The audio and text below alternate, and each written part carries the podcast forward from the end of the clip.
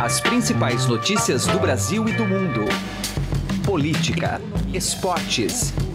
Informação com a credibilidade do maior jornal do país. Estadão Notícias.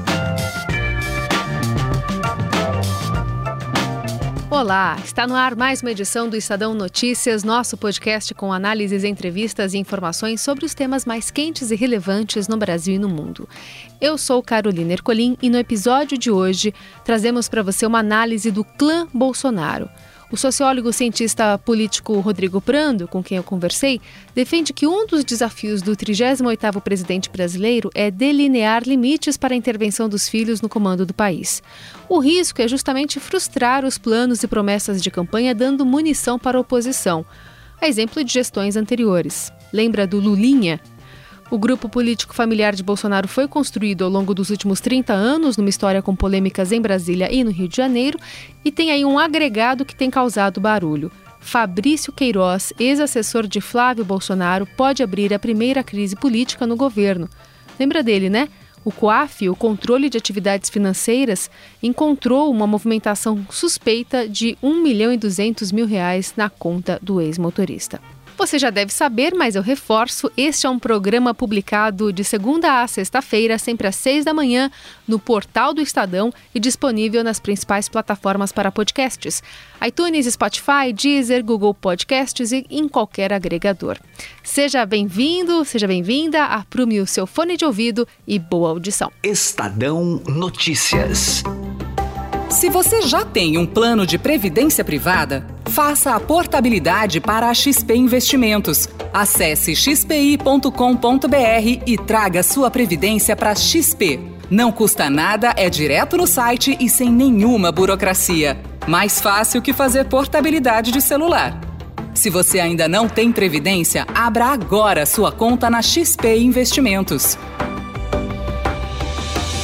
Estadão Notícias. Política. A nossa conversa hoje por aqui é com o sociólogo professor do Mackenzie, Rodrigo Prando, nos ajudando a projetar alguns desafios e peculiaridades do governo de Jair Bolsonaro recém-possado no dia 1 de janeiro. Prando, muito obrigada por estar aqui mais uma vez. Eu que agradeço o convite, é sempre um prazer, Carol. A gente teve é, nos últimos dias uma visão e uma menção especial da própria é, primeira-dama Michele Bolsonaro. A visão foi ver o filho do presidente Jair Bolsonaro, Carlos Bolsonaro, atrás no Rolls Royce, levando eles durante o desfile lá na cerimônia de posse. Temos Eduardo Bolsonaro, deputado, viajando pelo exterior, colocando a pauta internacional e de relações exteriores à frente de alguma prioridade dele também do governo que tem dialogado especialmente com os Estados Unidos. E ainda temos o outro filho, que está relacionado diretamente ao caso do Fabrício Queiroz, um ex-assessor, que aí está colocando uh, algum tipo de mancha já no início do governo, atrelando corrupção a Flávio Bolsonaro também.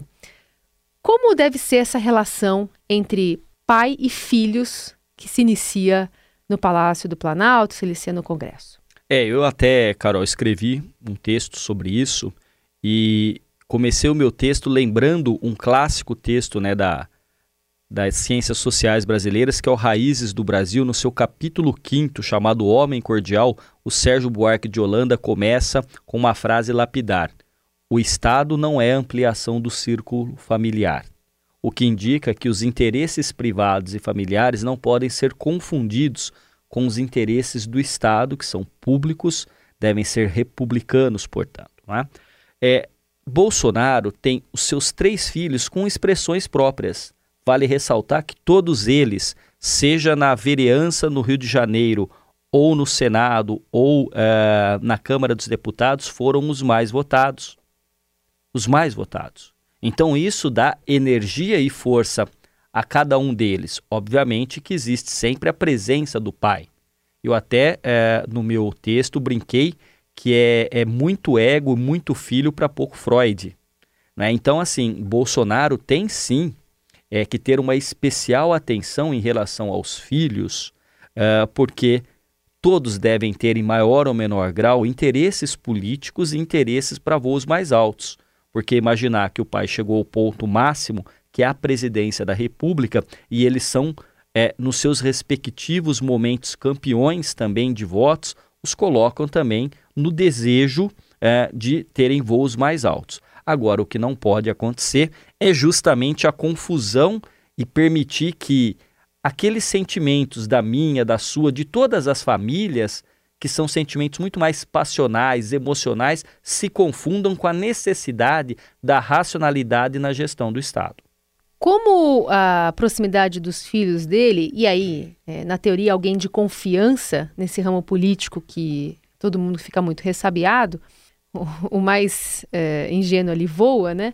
É, como, como essa proximidade pode ajudar e em qual medida ela pode prejudicar, e aí levando em conta, por exemplo, o caso do próprio Fabrício Queiroz? Bom, é, primeiro assim que o chamado clã Bolsonaro não é um caso único, né? Quer dizer, a política brasileira é uma política de forte presença de famílias tradicionais. São nomes que estão aí há 30, 40, quando não, a gente pensar aí desde a colonização, são figuras que estão presentes na história da política brasileira.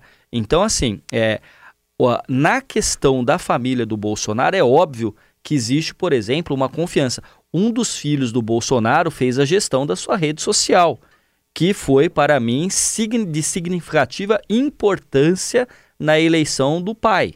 Você acha que deve ter sido isso que o levou a, a, sentar na parte de trás do Rolls Royce? Eu até quando acompanhava as imagens de transmissão, falava assim, quem que é aquele ali que está atrás? Eu falei, nossa, parece o dos filhos dele. Mas a câmera estava de longe, até por questões de segurança, e eu percebi que ele estava com costume, se não me engano, azul marinho, ao passo que todos os seguranças estavam com costume preto. Então ali eu percebi que era o filho. E aí o Bolsonaro descobriu que o filho estaria no carro pouco antes quando o filho entrou. E algumas pessoas riram e tudo mais. Mas ele foi inclusive mencionado pela primeira-dama como um filho que ficou ao lado do pai é, na UTI, no hospital, durante 20 e poucos dias. Então, assim, é certamente um filho devotado à figura do seu pai e à saúde do seu pai. Então, claro que tem uma questão de confiança, de proximidade, mas aí a grande questão é que muitas vezes aquele que está na condição de líder, e, e a liderança significa decidir, e as decisões nem sempre favorecem a todos e, na maioria das vezes, desagradam a muitos. Porque este é.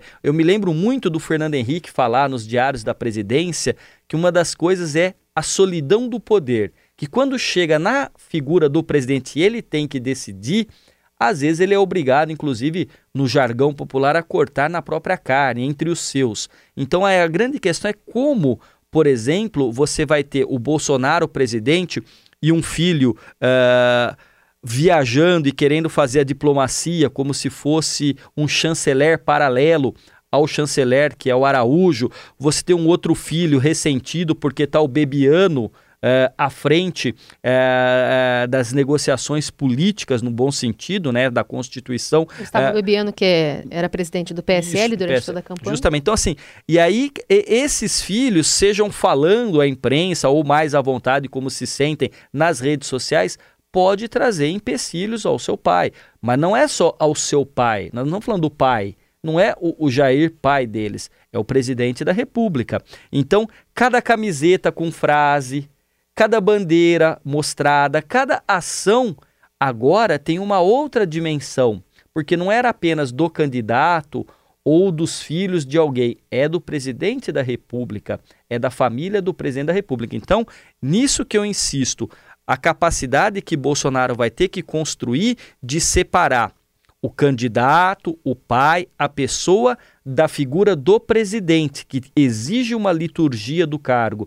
A palavra de um candidato tem um peso? Óbvio, mas a palavra de um presidente, suas ações, aquilo que ele diz, as suas piadinhas, o seu gestual tem um outro poder e significado simbólico. E isto é comunicado não só aos seus, mas a toda a sociedade no Brasil e a comunidade internacional. E quando a gente tem filhos que são também pessoas públicas, né, no caso até com é, mandatos pelos próximos anos, existe um, um, outro paralelo que pode ser feito que é quanto mais próximo eu tiver de um dos filhos, mais próximo eu também estou do poder, né, do presidente da República. Então há essa, claro. essa aproximação de interesses de outras pessoas que tenham interesse X, é, de estar mais próximo dos filhos e assim usar isso como um meio para chegar até o pai, e, enfim, até a possibilidade de lobbies estarem sendo colocados aí nos bastidores. E se a gente fizer um paralelo também com outros governos, a gente não tem bons exemplos, por exemplo, do governo do presidente Lula, né, desse presidente Lula. Sim, aí que tá. Toda é, a constituição desse cenário, primeiro, como eu disse, ela não é nova, né? A família e, e famílias, familiares, filhos, netos, bisnetos, sobrinhos, são presentes na vida política brasileira. Agora, realmente, é quando você tem o filho e alguém se aproxima, é óbvio que o poder exerce um fascínio. Aquele que está no poder, e aí a frase sempre repetida no senso comum, mas que tem um quê de verdade, é: se você quiser conhecer o caráter de uma pessoa, dê poder a ela. E aí essa pessoa que tem poder exerce o fascínio. E aqueles que estão próximos, quando os outros se aproximam, também querem um naco desse poder. E é muito difícil, muitas vezes, entender neste meio em que você bem colocou no começo, não existe ingenuidade na política, não é? É nesse meio como você vai separar aquilo que é um afeto de amizade sincera ou apenas mero interesse para estar próximo do pai, que não é o pai, é o presidente da República. Colocando nessa perspectiva, Lulinha, Luleco, né, são pessoas importantes é, em toda essa, essa questão. E só para continuar ainda no, no Bolsonaro, a gente tem a questão do próprio Fabrício Queiroz, que já disse é, que não é laranja. O presidente Jair Bolsonaro também já disse que ele não é o meu laranja, disse recentemente também numa entrevista, comentando essas supostas denúncias, né, suspeitas de Caixa 2 envolvendo o ex-assessor do Flávio. É, o próprio Bolsonaro disse que os pagamentos feitos por Queiroz na conta da sua mulher, Michele, se tratam de uma dívida pessoal, reiterou isso e mencionou a questão desses depósitos estranhos ele próximo a dias de pagamento de funcionários que é uma questão que vai ser levada, claro, pela oposição nos primeiros dias de mandato já. Sem dúvida. E como o, o, o, os, o clã Bolsonaro, a exaustão fez com Lula e sua família, né? Então, assim, a dinâmica agora é outra, hein? Eu fui pedra durante muito tempo. Exato. Hoje eu sou vidraça. E ainda então, não há uma resposta. Aí que tá. O, sobre o, isso, o, né? o Queiroz levou um tempo para se posicionar e quanto vocês que são de comunicação sabem que quanto mais tempo demora para sair um comunicado, mais se especula sobre o fato, criando teorias mis. Né? Agora, a grande questão é que essa explicação ainda não convenceu. De que ele é um homem que faz dinheiro com negociação de carro, isso é muito fácil, porque você tem documentos de transferência, você tem registro. Então, tudo isso ainda merece e reclama uma explicação, porque senão, como você colocou no início dessa transmissão, já mancha um aspecto que foi essencial no discurso de campanha. Qual? Combate à corrupção. Nós vamos nos distanciar disso que está aí. Isso que está aí foram, sem dúvida nenhuma, referência aos anos do lulopetismo, Lula e Dilma. Né? Inclusive o ex-presidente preso, né? Então exaustivamente as comunicações uh, pelas redes sociais, com memes, com a tal da lacração, era sempre lembrando a figura do Lula preso, uh, do Haddad como um poste, sempre foi assentado numa ironia, em xistes e piadas, e agora eu não sou mais aquela pedra que quebra a vidraça tão facilmente, eu também virei minha vidraça, eu sou a minha própria vidraça. Para concluir, falando também, terminando, né, ó, os integrantes do clã Bolsonaro, a gente tem a Michele Bolsonaro, que teve um papel muito importante durante a posse. Ela se colocou, falou primeiro, inclusive, que o presidente da República chamando um discurso entre os excluídos, né, e fazendo a, a sua fala em libras. Qual será o papel dessa primeira dama na sua visão, levando em conta as outras, né, que foram muito mais apagadas, pelo menos tirando a Ruth Cardoso? É, não, a dona Ruth Cardoso, que não gostava de ser chamada de dona Ruth, né? Professora, é. doutora, antropóloga Ruth Cardoso, ela tinha um brilho próprio e, e isso é inegável. Ela, inclusive, não queria a segurança da, da do, do, gabinete institucional da, da para dar aula. Ela vinha, saía de Brasília para orientar aqui na USP em São Paulo. Então, ela é um ponto fora da curva, né? Agora, é, foi surpreendente e positivamente surpreendente é, Michele Bolsonaro, não é?